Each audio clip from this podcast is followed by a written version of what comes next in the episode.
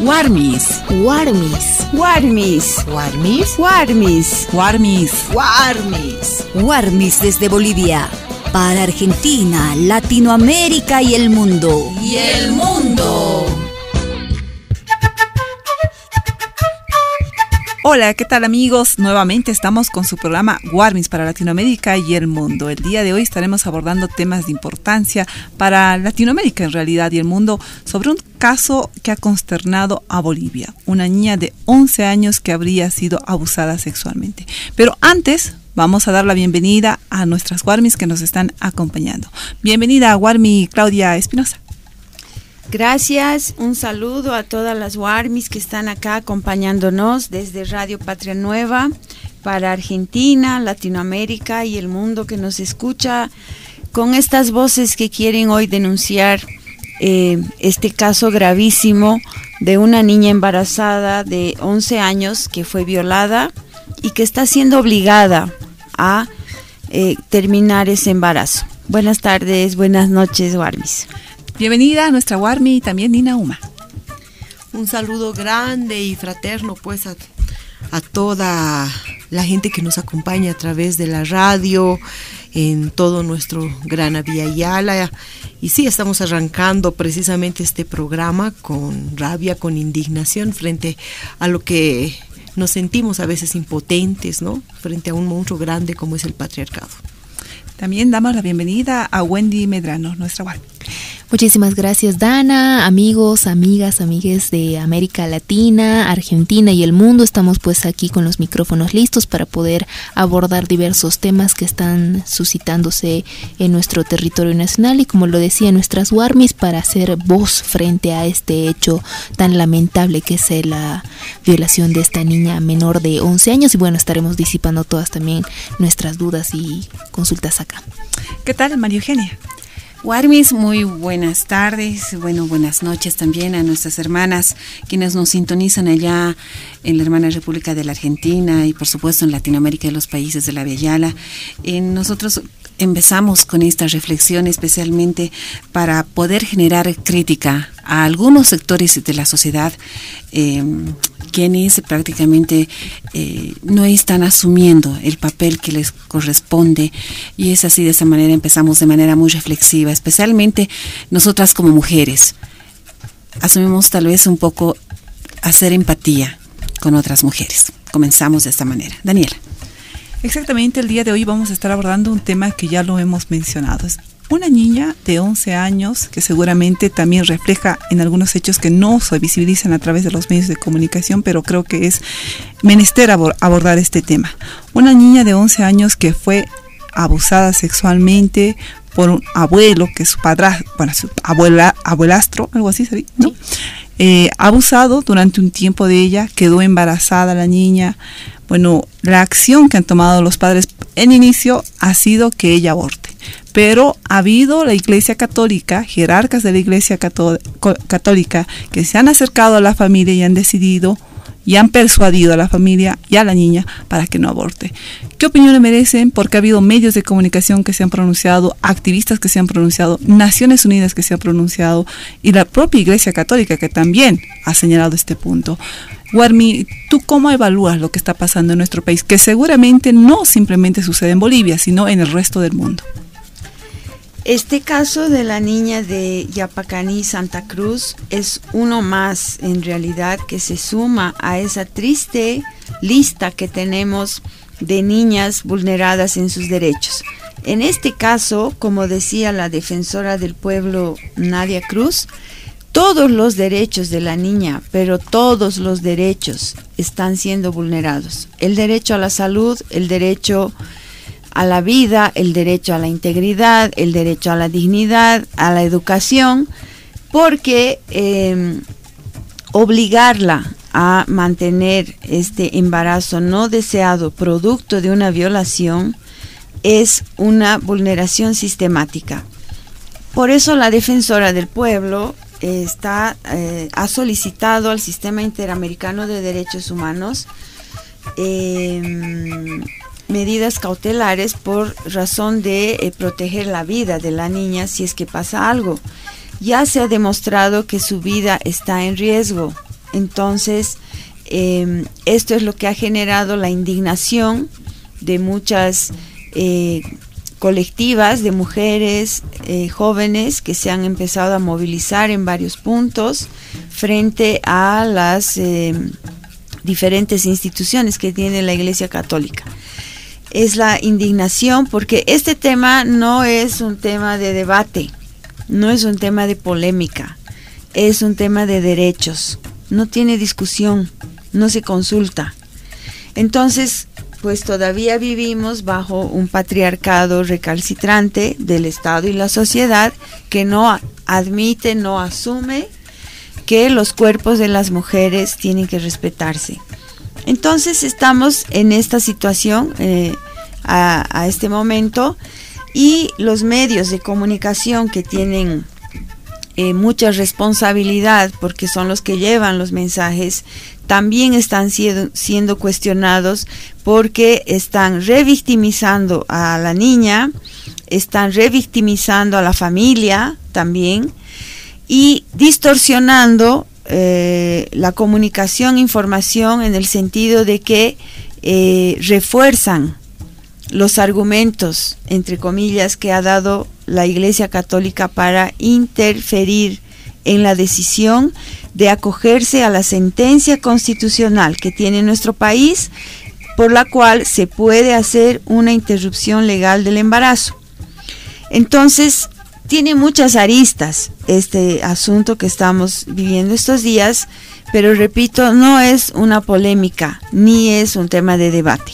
Exacto, hay que manifestar que también las Naciones Unidas ha, eh, ha, sacado un comunicado y voy a dar lectura solo a la parte más fundamental porque es un poco extenso, ¿no? Naciones Unidas exhorta a proteger los derechos de las niñas víctimas de la violencia sexual y embarazos forzados, dice. El sistema de Naciones Unidas en Bolivia hace un llamado urgente intensificar los esfuerzos para la protección de los derechos de las niñas víctimas de violencia sexual y de embarazos forzados. Manifestas, eh, las manifestaciones extremas de violencia por motivos de género que se constituyen en actos de tortura, señala. Otro de los párrafos también que señala someter a una niña a un embarazo forzado está calificado como tortura. Eso es lo que dice Naciones Unidas y está exhortando al gobierno y fue, como señalas Claudia, el tema de la defensora del pueblo, que ya está asumiendo acciones que es parte fundamental. ¿Qué pasará con la madre? No sabemos, ¿no? Porque en realidad está en la tuición todavía. Existe un código penal, recordemos también que está vigente en nuestro país y derechos internacionales en realidad de los niños. Ahí, Nina, ¿cómo tú ves el rol de la Iglesia Católica? Mira, yo creo que hay varias cosas que analizar desde este hecho en concreto, ¿no? O sea, en qué medida, por ejemplo, hemos avanzado en la construcción de este nuestro Estado laico, que es uno de los elementos importantes para resguardar los derechos de las mujeres y en este caso concreto el derecho de una niña. El derecho, así como lo decía Claudia, el derecho a la salud, a la vida, a la integridad y a la dignidad, porque todo el embarazo forzado que si se daría, digamos que va a terminar, va a marcar toda, toda su vida. Entonces estamos hablando de, de la vida de una persona, más allá de los riesgos médicos que puede y que son reales, está que si ella sobrevive va a tener una vida muy dura también. Entonces, frente a esto, ¿cómo reacciona la sociedad? Me alegra por una parte que haya varias colectivas, varias mujeres que están ahí presionando desde las redes, desde las intervenciones en las calles. Hay algunas iglesias que ya han sido grafiteadas. Eh, igual se ha hecho el día de ayer una, una presión, una movilización frente a la conferencia episcopal. La conferencia episcopal, sí, que queda acá en la ciudad de La Paz, ¿no? Aquí en la ciudad de La Paz. Entonces, Tarija también. También, Cochabamba también. Y esto yo creo que no va a parar.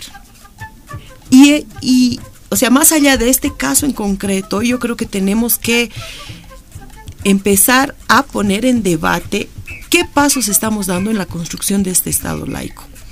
Eh, en los colegios, aunque ya no se utiliza el nombre completo como era antes religión, digamos, ¿no? Más se ve como cosmovisiones, pues yo, yo en persona, me he, comprobado que los profesores de religión siguen siendo los mismos que están dando las clases de, de esta materia, por ejemplo. Y dentro de esto, así literal he visto como alguna profesora, sí, hay muchas religiones, muchas formas de entender a Dios, pero el único y verdadero es Jesús y Dios Padre, Dios Espíritu. O sea, se sigue manteniendo desde primero básico, incluso desde los niveles iniciales, tienen que aprender a rezar el Padre Nuestro, los Ave Marías, que seguimos con eso y nos estamos engañando y mintiendo porque seguimos construyendo ahí. Y ese es un elemento muy importante como crianza colectiva, como sociedad. Y ahí el Estado, el gobierno, las organizaciones, la sociedad civil, tenemos que tener también un proceso reflexivo. ¿Qué pasos más se necesitan dar? ¿En qué medida nosotros seguimos permitiendo que la iglesia tenga todo el poder simbólico que hasta ahora lo tiene? Todos los medios de comunicación les han dado la palabra. En el mismo hospital les han dejado entrar como si fueran autoridades. ¿Eso a qué? ¿A qué responde? Seguimos dentro de un estado colonial y patriarcal. Y se le han llevado a un albergue, ¿no? Exacto. O sea, ¿cómo es posible que se haya permitido eso? Es así indignante realmente dentro de un estado laico. El estado que era aquel que tenía toda la lógica de la iglesia que llegó así de la mano con la colonia, pues ha quedado atrás. Al menos esa ha sido la decisión que ha sido aprobada con un porcentaje alto en la nueva constitución política del Estado. Entonces no podemos seguir quedándonos atrás, tenemos que seguir presionando, tenemos que seguir avanzando y creo que este caso es uno de los que va a tener un buen impulso. ¿Qué es lo que va a pasar si nos ponemos a pensar? Es una niña de 11 años, está en un albergue, porque la Iglesia Católica ha señalado, vamos a poner en un albergue hasta los 18 va, a tener la BBP, ¿qué va a pasar después de los 18? ¿Será que esta niña va a tener la oportunidad de estudiar? ¿Qué va a pasar con lo físico, también con lo psicológico de aquí en adelante? Es algo que uno se pone a pensar y tiene que ponerse en los pies de ella, ¿no? Porque en realidad ella ahora no está decidiendo, están decidiendo por ella, por lo mismo que es menor de edad. Entonces creo que debemos repensar ahí incluso las leyes, si bien existen leyes, pero no se están acatando, ¿no? Que señala claro que en el, en el caso de violación, una niña puede abortar y está bajo la tuición, obviamente, de sus eh, padres o de alguna persona que está en tuición de ella. ¿Qué es lo que usted, qué es lo que piensas tú, Wendy, con respecto a este caso que ha acontecido en nuestro país, que ha causado polémica porque muchos sectores han salido a protestar? y a señalar todos estos hechos porque no simplemente es una niña, es el reflejo de lo que puede estar pasando en muchas familias. Así es, Dana, y también nos lleva a cuestionar aquellas familias, ¿no? La, potestad de aquella familia que puede eh, hacer caso, puede... Eh, que otras personas puedan tomar decisiones por su hija. Es un caso grave, es un caso lamentable y nosotros reprochamos las actitudes de la madre, ¿no? Hace unos instantes eh, bien mencionaba también la madre que estaba firmando un acta justamente en obediencia a, la, a, los eh, jerarcas de la Iglesia Católica, no sin ver eh, la vida misma que corre peligro de aquella niña, no tiene desarrollado todo todo un, un um, eh, las caderas, no tienen desarrollado todo su sistema, ¿no? Para que pueda dar a luz a la bebé en cuanto al, a, la, a la menor que va a dejar de lado los estudios, no se han puesto a analizar todos aquellos factores que van a incidir en el crecimiento, en el desarrollo y todos los problemas que van a quejar a esta menor de edad, ¿no? La familia juega un rol muy importante porque no solo se trata de la madre y del padre, no también dónde están los tíos, dónde está la familia del padre, la familia de la madre para poder incidir situación en cuanto a la salud de la, de la madre, ¿no? Y también esto un llamado a, a, todos los municipios a que puedan hacer un seguimiento más minucioso, ¿no? De aquellos problemas que están suscitándose. El día de ayer, por ejemplo, la Defensoría del Pueblo se veía justamente otro caso similar que se realizaba en el municipio de Reyes, en el departamento del Beni. Pero ahí vemos la diferencia, ¿no? En el caso de la Defensoría que ha visibilizado la interrupción legal del embarazo de una niña menor de 12 años de edad en este municipio, ¿no? Entonces, ¿cómo no actuar de esa manera en el municipio de Yapacaní, por ejemplo, ¿no? ¿Cuál es la diferencia entre Defensoría Regional de una de otra, ¿no? Entonces se aplaude realmente estas acciones por parte de la Defensoría del Pueblo que está en el municipio de Reyes, pero se reprochan las actitudes que toman otros municipios, como en el caso del, del, hospital que han permitido el ingreso de, de aquellos eh, curas, padres, para que puedan intervenir y tomar decisiones que no van a ser consultadas con la familia, ¿no? Y hay que ver la reparación del daño a todos estos actos. Importante, yo creo que el rol de las defensorías es fundamental en esta etapa y también de los municipios y gobernaciones porque son autoridades que, está, que tienen que velar por nuestras niñez, que es parte fundamental. Además, creo que debería también ahí involucrarse el Ministerio de Justicia. Ministerio Público, o sea, Ministerio de Justicia. Todo eso, o sea, yo me pongo a pensar, ya hay una Ah, un dictamen del juez. ¿no? O sea, eso ya está definido y como lo decía la... Un código penal que existe donde señala que cualquier niña que sea Hay un marco normativo que respalda lo que estamos reclamando. Entonces, frente a eso, la iglesia, ¿qué poder tiene? La misma familia de la niña, la madre, ¿qué poder tiene? Estamos hablando de una menor de 11 años. O sea, creo que hay, digamos, me voy al otro extremo, ¿no? O sea, casos donde eh, madres, padres a menores prostituyen, que son sus hijos. Y eso también sucede, no solamente en este país, sino en el mundo entero. Y por más de que estos padres, madres hayan firmado un documento donde lo que está haciendo no es legal, pues... Tiene que existir sanciones. Tiene que existir sanciones. Y yo creo que en este caso se necesita que no sea pues todos los procesos así bien dilatados como se acostumbra, digamos, en, en nuestra justicia, lamentablemente. Creo que hay que seguir haciendo presión desde los medios de comunicación, desde estas otras voces alternativas, para que realmente se se cumpla con lo que es justo y legal en este caso. ¿No? Sea, tenemos que seguir impulsando, seguir presionando desde donde estamos y desde lo que hacemos, creo yo, para que no se tenga una víctima más, porque también es responsabilidad nuestra. Creo que es importante saber que cuando una niña es víctima de toda esta violencia estatal, patriarcal, religiosa, y el resto de la sociedad, incluidos todos, todos, todos, todas, todes, no hacemos nada, estamos siendo de cierta manera también cómplices. Entonces, no es suficiente con quedarnos así, así que triste y qué pena, sino que desde lo que cada una de nosotros hacemos, tenemos que empezar a presionar, porque yo creo que así podríamos por lo menos salvar esta vida. Y hay algo que en lo que debemos reflexionar, eh, Marco, lo que decías, Nina, es el de poder pensar que una niña es niña, su mundo es muy distinto al de un adulto. Una niña está en otro mundo, podríamos decir, está en su mundo, en su propio planeta, donde eh, hay inocencia, no sabe de muchos aspectos de lo que es la realidad en torno a lo que es el tema de la violencia, tal vez. Y en este caso fue una situación de la que ella jamás se imaginó, pero se dieron de esta manera las cosas.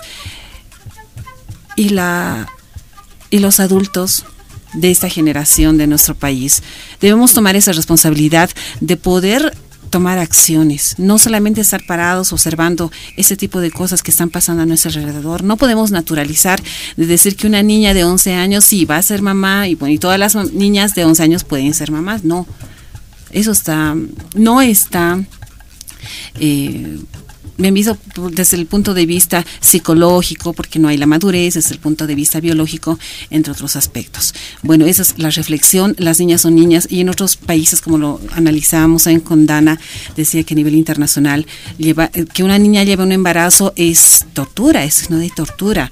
Y dejo esto, eh, esta nota que revisábamos también eh, en el exterior que pasó en Canadá. Eh, dejo esto y me retiro lentamente, como dicen esa frase, ¿no?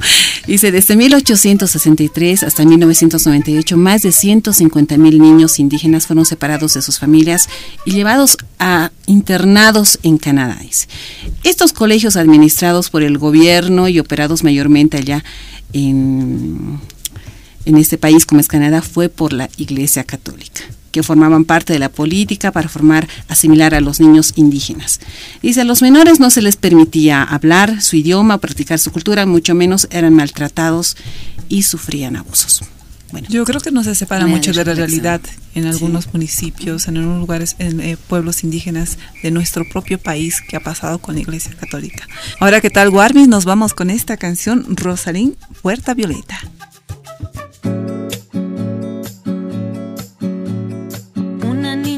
En el espejo, me mira prudente y no quiere hablar.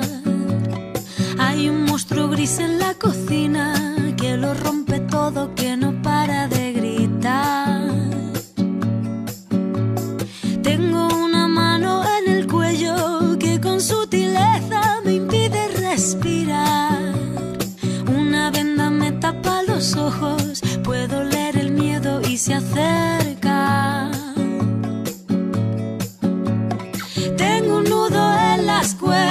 Que ensucian mi voz al cantar. Tengo una culpa que me aprieta, se posa en mis hombros y me cuesta andar. Pero dibujé una puerta violeta en la pared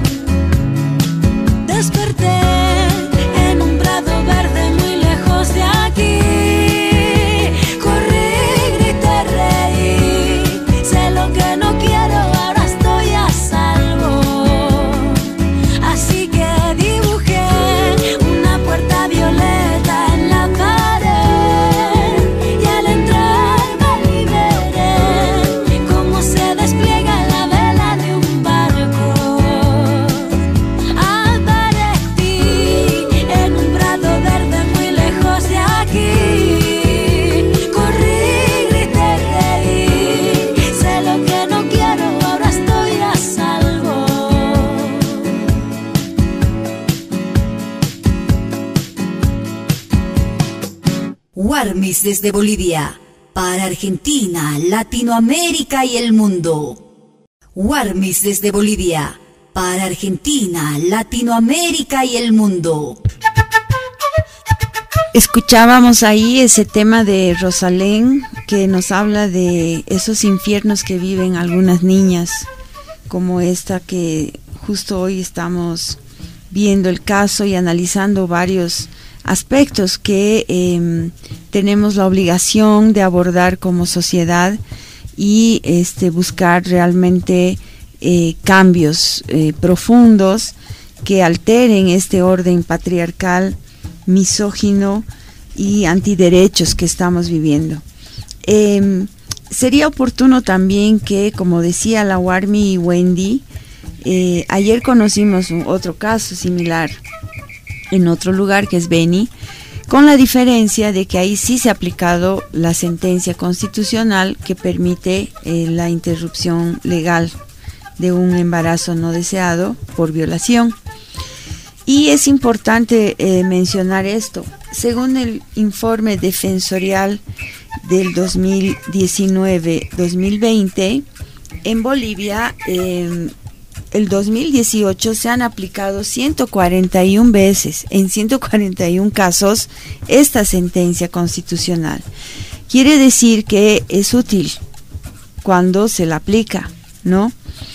Pero, también sorprende, ¿no? 141 casos de violaciones que han quedado niñas embarazadas. Exactamente. en un año. Es grave las. Porque no sabemos cuántas no han dicho nada, cuántos eh, en qué, cuántos hospitales no pues que aparece de eh, pronto uno y salen a la luz 10. También cuántos abortos clandestinos habrán habido, que esa es otra cifra que suele superar las cifras oficiales. Exactamente.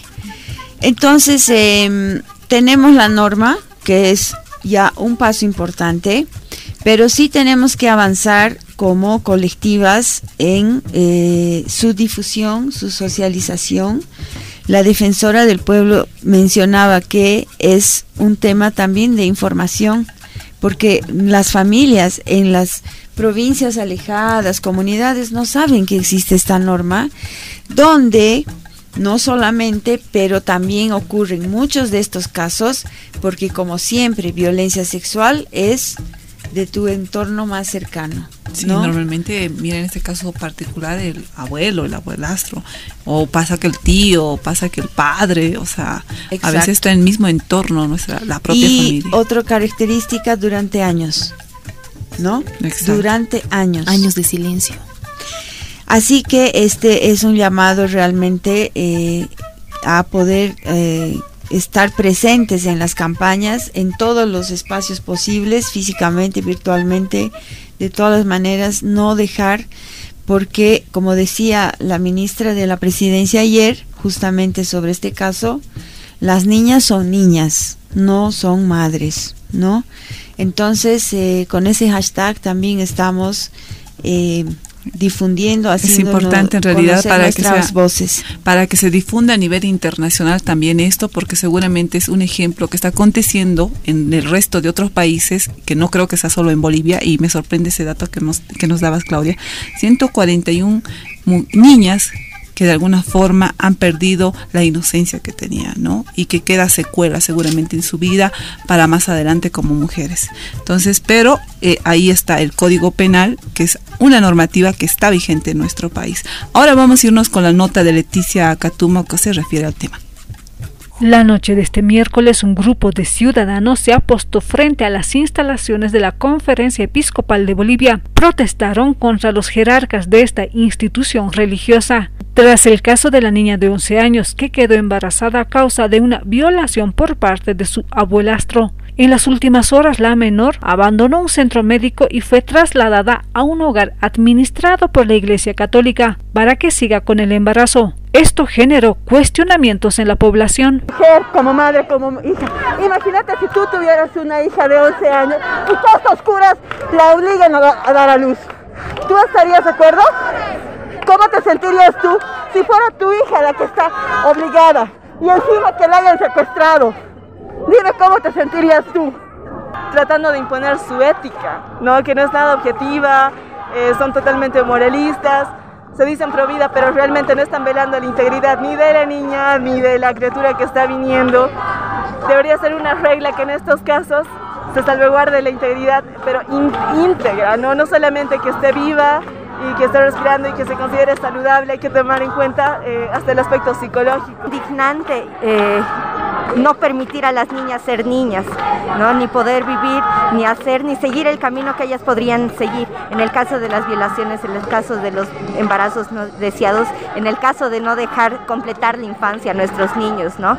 En las últimas horas, el Sistema de Naciones Unidas en Bolivia, ONU, emitió un comunicado en la cual enfatiza que someter a una niña a un embarazo forzado es calificado como tortura instando a que se intensifiquen los esfuerzos para la protección de los derechos de las menores víctimas de violencia sexual y gestaciones forzadas.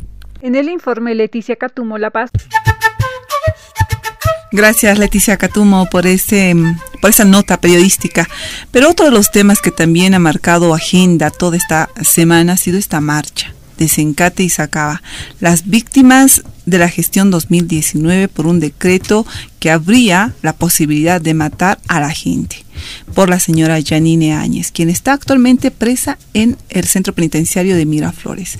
Son ocho días que se han movilizado desde Caracollo, 144 metros, 144 eh, kilómetros, perdón. Es una marcha que ha sido intensa porque había adultos mayores, mujeres, personas que estaban con muletas, porque eh, en realidad han ido las personas también torturadas. ¿Y qué se ha conseguido? Se ha derogado con el gobierno por tiempo y materia 30 horas. La ministra de la Presidencia se ha atendido a las víctimas, ha asistido a las víctimas. Hay que recordar que en el transcurso del camino, María Eugenia, por ejemplo, participó de esta eh, marcha, los ha acompañado. ¿Qué es lo que has podido visibilizar en esta marcha? Porque se veía algunas fotografías e incluso que estaban con las fotografías de sus hijos que habían perdido, ¿no? Madres que estaban llorando y pidiendo justicia. Claro que sí, eh, compañeras, Guarmis. Es muy diferente a veces poder eh, estar en el mismo lugar que ver una fotografía, tal vez en muchos casos, o ver videos y estar en el lugar pasar lo que han pasado ellas. Por ejemplo, nosotros hemos debido abordar algo así de 40 kilómetros desde Sica hasta Patacamaya, en lo que nos correspondía ese recorrido. Y en muchos casos había ratos de silencio. Había ratos en los que descansábamos y ayer aprovechamos ir a hacer las notas. Y volvían, y no era el tema de revictimizar, nosotros conversábamos con ellas, digamos, ¿cómo se siente después de marchar tantos kilómetros? ¿Usted está dispuesta a llegar a La Paz? Sí, decía, yo voy a llegar a La Paz porque hasta el momento no he encontrado justicia por mi hijo, por mi esposo, yo soy viuda o, o en todo caso eh, yo ahora estoy herido o herida, decían, y nos tocó entrevistar a varias personas que continúan convalecientes, ellos se curaron como pudieron, no están completamente sanos, podemos decirlo, y están cojeando, bueno, muchos se quedaban en el camino, ¿no? Y, venía una movilidad, bueno, gracias a Dios pienso que también se ha pensado, salud también, ¿no? Se ha pensado desde ese punto de asistir a algunas personas, porque son en su mayoría eh, mayores de edad, son algunos de la tercera edad y otros eh, que también vinieron con una mujer embarazada, por ejemplo, había una señora con su bebé de dos años, eh, fue una situación muy, muy triste. Me tocó caminar con doña Regina, doña Marta. Ay, no me voy a no me voy a olvidar los nombres, pero yo creo que son muy, muy valientes. Tienen más de 60 años.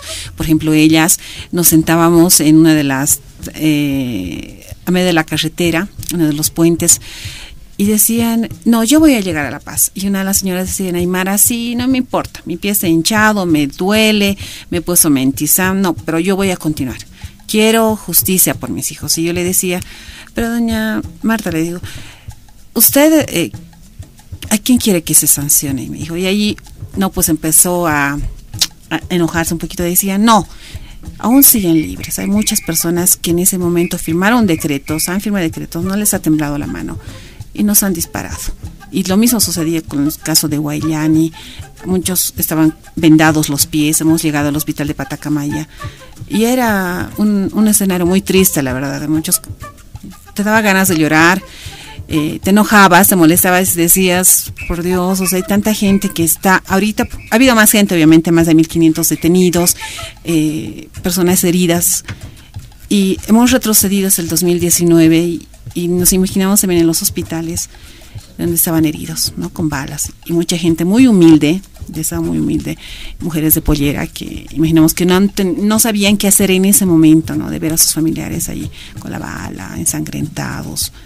Pero bueno, es una experiencia muy interesante, muy importante, de poder eh, rescatar que en su corazón aún hay ese sentimiento de, de buscar justicia Pese, obviamente, que se les va a atender y ha, habido esta reunión eh, por parte de las autoridades de nuestro país que inmediatamente yo pienso que hace un tiempo récord.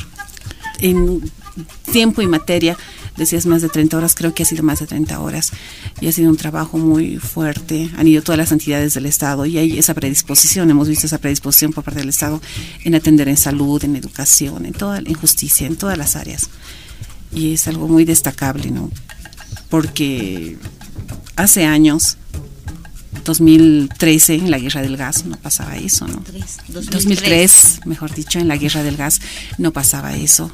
Había, y hasta ahora seguían reclamando. Y ahí teníamos un cómplice que, otra, que otra vez vuelve a aparecer en la coyuntura nacional y es Carlos Mesa, ¿no? Que nuevamente induce otra vez en este golpe de Estado. Bueno, en ese entonces ha ido a Gonzalo Sánchez de Lozada y no fue a declarar a favor de las víctimas. Bueno, sí, también hay un tema importante que hay que mostrarlo y revelarlo. Algunos medios de comunicación hegemónicos lo han denunciado por las propias víctimas, los han discriminado, señalaban ellos, ¿no?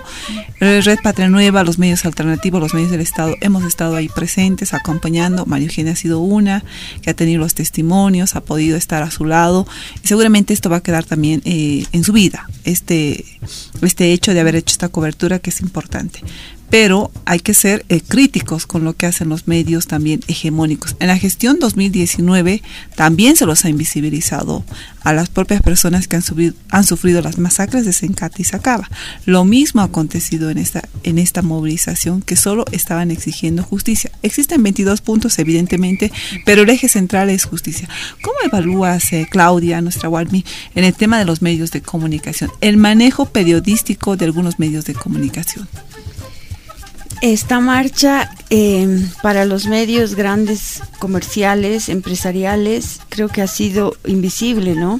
La marcha invisible, porque cuanto más avanzaban ellos hacia la paz eh, y denunciaban eh, que había esta invisibilización, la marcha se iba acercando, ¿no? Claro. Y yo creo que se ha podido comparar algo que escuchaba de los propios testimonios que daban desde la marcha. Cuando estaba mm, el eh, señor Murillo, el ministro de facto de Janine Áñez, decía, han declarado como gobierno que em, habían querido explotar la planta de Sincata, ¿no? Una planta de combustibles para que entiendan afuera que era cuál era el peligro, la dimensión que querían dar ese temor de que los mismos alteños estaban queriendo explotar esa planta. Y ahora que estaban en la marcha ellos decían eso. Aquí estamos los que dicen que queríamos explotar esa planta y resulta que en realidad hemos sido nosotros los que hemos terminado de víctimas. ¿No? Claro. Ya sea como familiares de los que han fallecido o como los heridos que hasta el día de hoy siguen con las secuelas de, las, eh, de lo que han sufrido porque ha habido un ataque policial militar. Es que realmente la dimensión de esto que el GIEI llama crímenes de lesa humanidad, ¿no? No es un, eh, un asunto menor para el Estado ni para la sociedad. Y ese es el rol que eh, justamente juegan estos medios golpistas al invisibilizar, quieren encubrir una realidad que está pasando y que en estos precisos momentos estamos intentando como país hacer justicia. Exacto. Entonces las, eh, las personas responsables, material y eh, intelectual. algunas detenidas, otras no, prófugas, inclusive como el señor Fernando López, em, es lo que los medios de comunicación grandes buscan eh, ocultar y minimizar. Y para eso tenemos muchos ejemplos, ¿no? En estos días de marcha, donde han ido inflando otros supuestos conflictos sociales que afecten la imagen, la credibilidad del gobierno, que va a cumplir un año en pocos días, ¿no? Mientras que una demanda social de justicia básicamente, porque ustedes han visto, ¿no? Que todas han acompañado, nadie pedía plata, nadie pedía eh, cosas materiales, bienes, inmuebles, no, justicia es lo que piden. Entonces, esa es la dimensión de lo que nuestro pueblo es capaz de hacer. Pero además creo que eh, asociando, ahí tejiendo, eh, y, y ahí destacar que cuando hubieron los muertos, cuando se firmó este decreto, yo no he visto a la iglesia pronunciándose por tantos muertos, por tanta gente detenida de manera injusta, por tanta gente que no ha podido acceder a salud en ese entonces. La iglesia ha brillado por su ausencia, ha brillado por su silencio. Entonces ahí creo que es importante hablar de esta doble moral que se maneja desde el, así el clero ¿no? de, de la iglesia, desde estos puestos altos, que más bien incluso en su momento salieron a apoyar de una manera muy subliminal el golpe de Estado. ¿no? Y si hacemos historia y vemos en cada uno de los países, o sea, de estos hechos así dolorosos dentro de nuestras historias, y vemos el rol de la iglesia dentro de cada uno de estos momentos, van a ser muy similares. Entonces, hay por un lado toda esta lógica conservadora de cuidar, entre comillas, la moral y la vida, entre comillas, para ellos, pero en situaciones tan dolorosas como lo que se vivió en, San, en, en Sencata y en Sacaba, realmente esa vida parece que para ellos no cuenta. Y eso es algo que hay que criticar mucho. Ahora, evidentemente, no todos los padres son así. Había un padre en... Guichi. Eh, padre en Sencata, ¿no? El padre en Sencata que ha ayudado mucho. Eh, también ahí en Alto Brajes, un, un, un párroco después de que varios sectores pititas convocó, convocaron para, ay, sí, la paz y la democracia con sus banderitas blancas y sus pititas, el padre tuvo el valor de celebrar toda la misa en Aymara, ¿no? Entonces, evidentemente, no se puede tachar a todos los padres, a todo el clero pero sí a las voces oficiales, que son como que los jerarcas mayores, ¿no? Que son los que también dominan, son los que hacen también las tranzas con los sectores conservadores de todos los países. Y eso hay que criticar y, y hay que reclamar también, porque no, le no les ha importado el dolor, las lágrimas de tanta gente, no solamente de la gente que ha sido herida, que ha sido detenida, que ha muerto, sino de todo su entorno y de todo, o sea, de todo un país que realmente llorábamos estas muertes. Sí, y es verdad, nosotros destacamos el esfuerzo que han realizado todas las madres, quienes han recorrido tantos kilómetros dejando las actividades que tenían, ¿no? Y para sumarse y unir estas voces de justicia, ¿no? Y se diferencia también de otras marchas que hemos visto, de las cuales no tenían ni pliego petitorio, como se dice, no tenían pies ni cabeza, pero realizaban una marcha, ¿no? Ahí vemos realmente que estas víctimas están siendo atendidas también por parte del gobierno nacional y se destaca también toda esta apertura que realiza el gobierno. Se han predispuesto a atender aquellas demandas en la reparación integral, también apoyando en la salud, en la alimentación, en todo aquello para que estas víctimas puedan ser atendidas. Un detalle bien importante que quiero resaltar sobre la atención que han dado en las más de 30 horas que han tocado cada uno de los puntos eh, sobre la revictimización justamente de todos aquellos que han sufrido estos hechos luctuosos. Es el censo de las víctimas que es bastante importante para la reparación justamente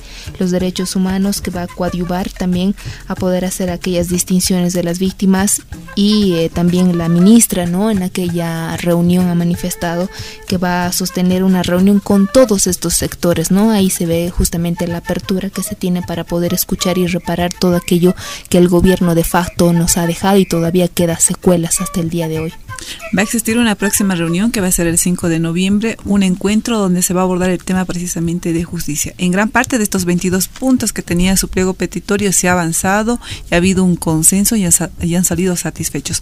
Vamos a escuchar a continuación la nota de María Eugenia Condori con respecto al tema. Después de una reunión sin pausa por más de 30 horas en instalaciones de la sede de la Federación Sindical de Trabajadores Mineros de Bolivia de la ciudad de La Paz, entre el gobierno nacional, familiares y víctimas de las masacres de Sencata, Sacaba y Guayani concluyeron este diálogo y revisión de su pliego petitorio compuesto por 22 puntos. Estamos culminando una reunión, un encuentro, un espacio de diálogo con víctimas de las masacres de Sencata y Sacaba.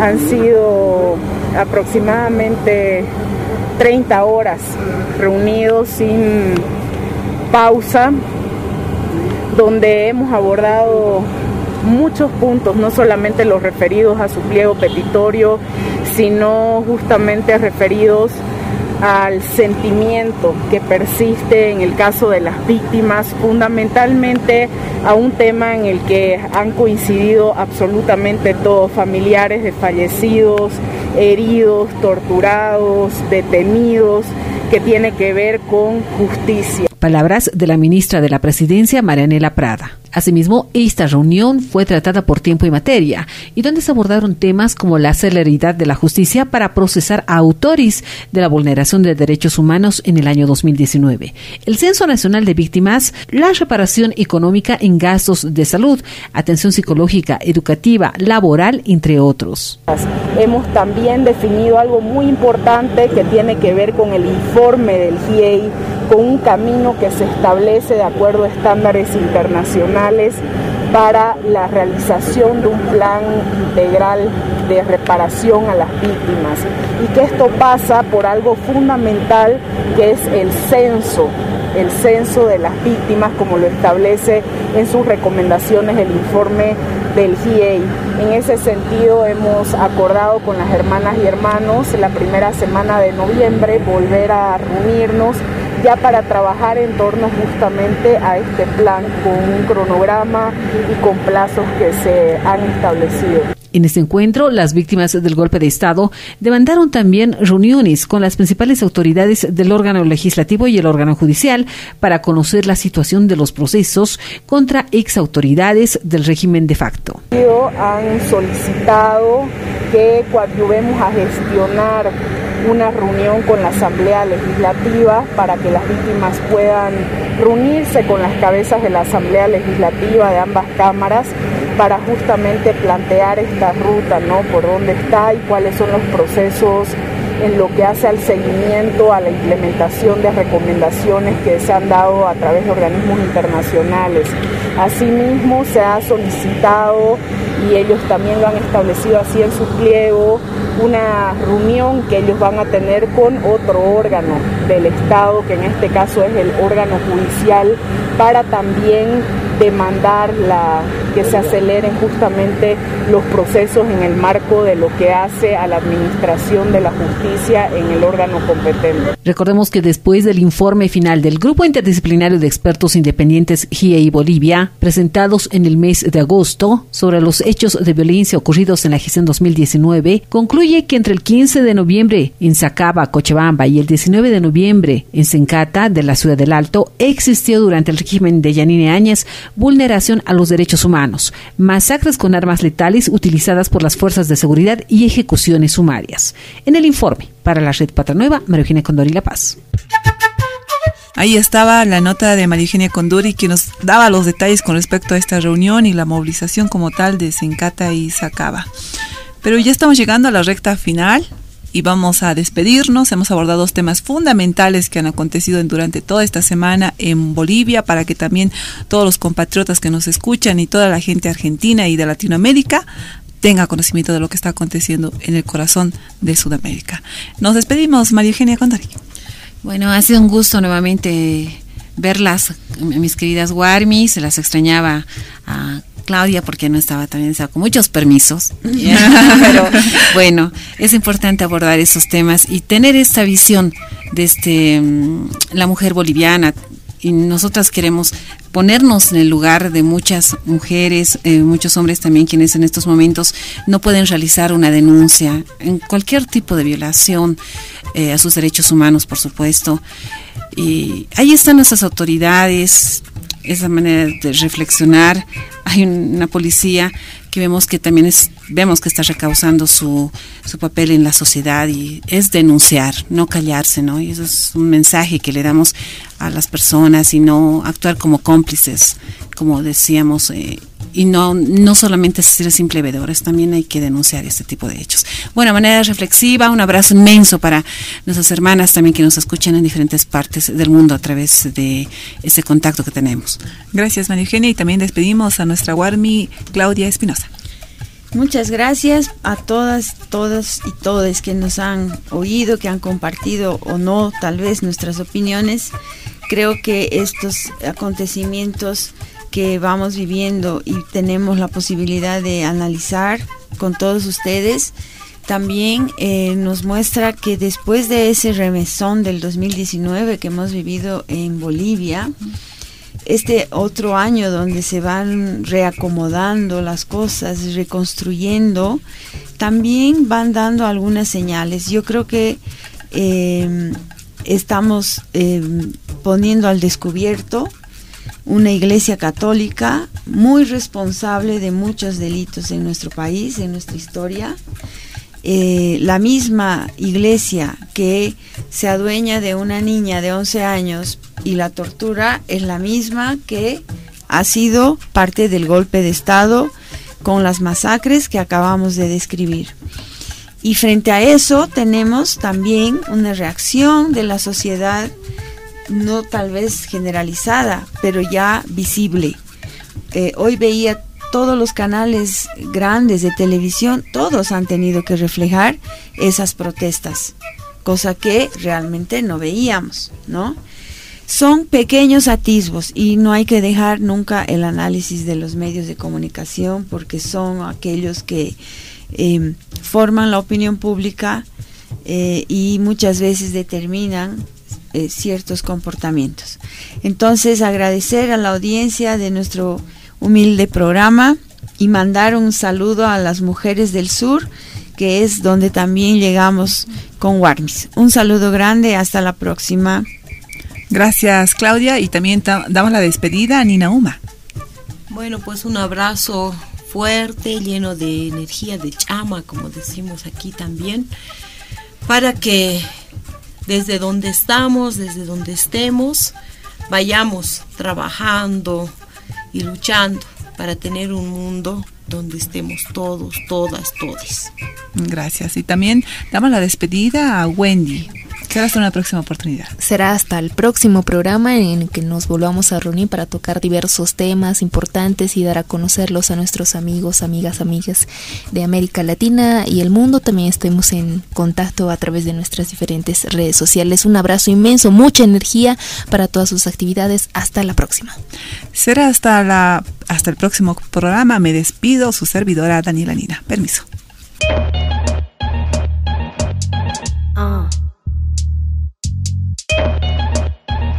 huh? Quisiera tener cosas dulces que escribir, pero tengo que decidir y me decido por la rabia. Cinco mujeres hoy han sido asesinadas y a la hora por lo menos 20 mujeres violadas. Eso que solo es un día en Guatemala, multiplícalo y sabrás por qué estamos enojadas. No voy a andar con pinzas para quien no entienda que esto es una emergencia y estamos preparadas. No soy pacifista, no me exijan cosas que no ofrezco. No pedí un pedestal ni lo merezco. Soy como las otras hartas de andar con miedo agresiva porque es la forma en que me defiendo. No tengo privilegio que proteja este cuerpo en la calle. Creen que soy un blanco perfecto, pero soy negra como mi bandera y valiente en nombre mío y en el de todas mis bisabuelas.